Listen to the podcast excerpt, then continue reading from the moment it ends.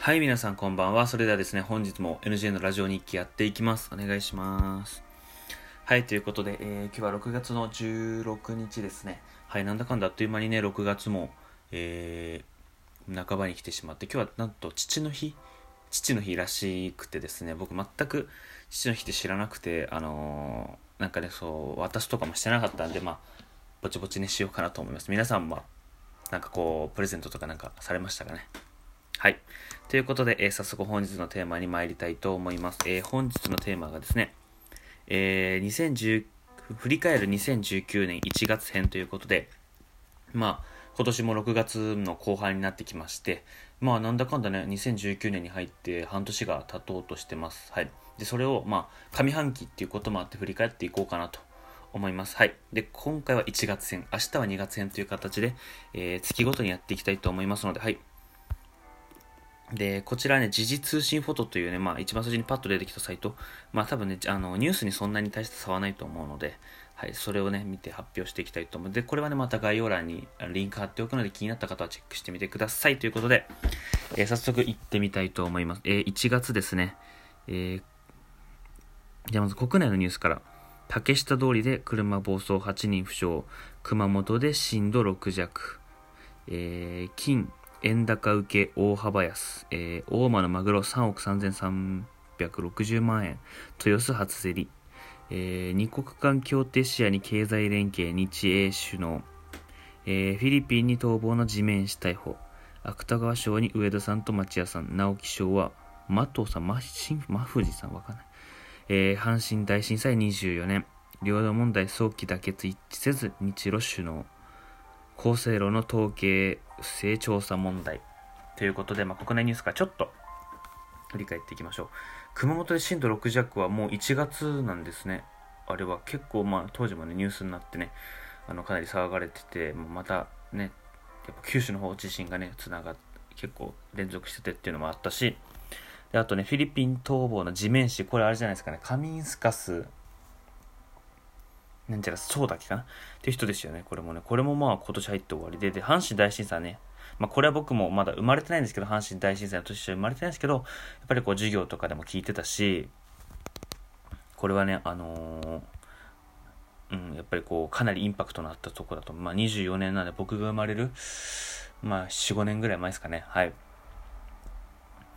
えー、っとで、えー、3300、3, 3億、3億3360万円の大間のマグロ、豊洲初競りということで、これ写真ついてるんですけどね、これ寿司三昧の社長さんですね、これね。あの、寿司三昧は、あのーかなりね、パワハラ問題がやばそうなので、あの、気に気になった方はね、ぜひ調べてみてください。はい。この人、あの、寿司三昧はかなりやばい会社だっていう噂がね、もっぱらですけど、はい。はい、じゃあ次、次、海外ニュースですね。はい。で、フランスのルノー、ゴーン会長を解任。えーアメリカ家電の IT 見本市 CES が開催されたのかな？ブラジルでダム決壊、死者100人以上。はい。まあ、海外はね、結構少なく3つでこの記事になってますけど、まあ、ゴーンさんはね、まあ、もう1月あたりからもうだいぶ騒がれてたんですね。そしたら今年？そうっすよね。また捕まっちゃったのかな？またなんか出てきたらツイッターとかでなんか動画、動画出してたんですよね、確か。なんか僕が警察捕まった時になんか真実を話すみたいな。それも僕見ましたし、まあ、ゴーンさん問題は、えー、まあ最近あんまテレビ見ないんですけどね、今どうなってるの状況かっていうのはちょっとまだわからない感じですね。はい。で、あとね、あのー最近こういうニュース、あの、最近はね、僕海外のニュースを一応見てみようっていう方にしまして、一応気になってるんですけど、やっぱりまだね、そこ、あの、時事が追いついてなくて、僕の。ブラジルダム決壊とか、そのアメリカ家電、IT 見本市 CES とかっていうのもまだね、わからないんですけど、やっぱり日本のニュースどうしてもバラエティ寄りだと思っちゃうんですよね。あの、友達の家で、友達なんかこう、ネットとかで、あの CNN だっけな？CNN とかワールドビジネスサテライトとかわかんないですけどなんかそういう海外のニュースを見ててでそういうニュースってやっぱりこう淡々とこう事実とかそういうのを発表してってやっていく中で日本のニュースとやっぱり比べてみるとまあその CNN だけで比べるのは申し訳ないですけど他にもね全世界のニュースで比べてみても見た方がいいと思うんですけどそれをまずね海外一つ見て思ったのはやっぱり日本日本のやつはバラエティ寄りだなと。視聴者にこう寄り添った寄り添ったって言い方もいいのかもしれないですけど、まあ、あんまりねこう自分には大切なことじゃないことばっこう報道されてるなってあります。だったらもっとこうさ税金とかさなんかこう経済とかっていう方をもうちょっとこうトピックとか上げてほしいなっていうのは思いますね。はい。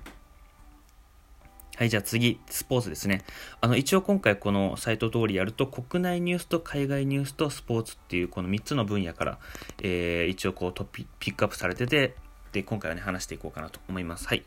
えー、スポーツですね。大坂なおみ選手全豪テニス初制覇。これはね、あ、けどもう1月なんですね、あれもね。やっぱりそこのテニス、セレーナ選手でしたっけね。勝ってからずっとね、国内今までやっぱり大坂なおみ選手がこうドーンと出てきた感じですよね。あの、前々からやっぱり名前も有名だったんだけど、やっぱ優勝してからもっと、えー、出てきたんじゃないかなっていう風な感じがしますね、これは。はい。まあ、今後もね、頑張ってほしいですね。はい。えー、で、早稲田大学、明治大学を破り8年ぶり V 関東大学ラグビー、東海大学大会新で初優勝箱根駅伝、西堀3年ぶり優勝ブリスベン国際テニス、大阪桐蔭が初優勝全国高校ラグビー、吉田沙保里選手が引退表明レスリング女子、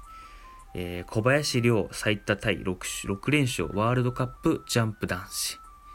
えー、高校サッカー青森山田2年ぶり優勝、えー、横綱稀勢の里が引退、えー、全日本卓球、え伊藤が2年連続三冠。男子男子シングルは水谷が10度目の優勝、えーでなんだこれは？玉鷲か。玉鷲34歳2ヶ月で初 V 大相撲初初場所。えー、アジアカップサッカー日本王座奪回ならずということで、まあス、スポーツはね、あんまりね、僕も見ないんですよね。やってたスポーツがあんまりこう結構マイナーなので、はい。まあ、けど、あの、テニスもね、やっぱりすごいと思うし、あとラグビーもね、一応友達とかやってるんで、結構自分の中では近い方なので、あの、すごいと思いました。関東大学ラグビーでは、えー、早稲田大学が優勝して、で、高校、全国高校ラグビーで大阪桐蔭が優勝したということで、大阪桐蔭強いですね。野球も強いしね。やっぱそういう、やっぱりこう、いろんなところのエリートを集めてるんですかね。で、箱根駅伝もね、東海大学が優勝して、あの、青山、青山大学が、青山？学院大学？が、その連覇っていうのを逃してしまったっていうのもね、かなりこれは印象的だったと思います。で、稀勢の里が引退ということこれもね、まあ、ちらっとニュースで、ネットニュースで見ましたね。はい。スポーツはね、どうしてもね、僕は野球とかの方ばっか気になっちゃうので、あんまりこう乗らないのちょっと悲しいですね。まあ、もしかしたらね、まあ、まだシーズンじゃないので、野球は1月は。はい、そういうのもあるので、はい。といった感じで、えー、1月は結構こんな感じですね。まあ、ゴーンさんの話だったり、あとは、熊本で震度6とか、あとはね、上スカスさんとか、あとはなんだろう、竹下、竹下通りで車暴走、これもありましたね。僕はね、やっぱりこ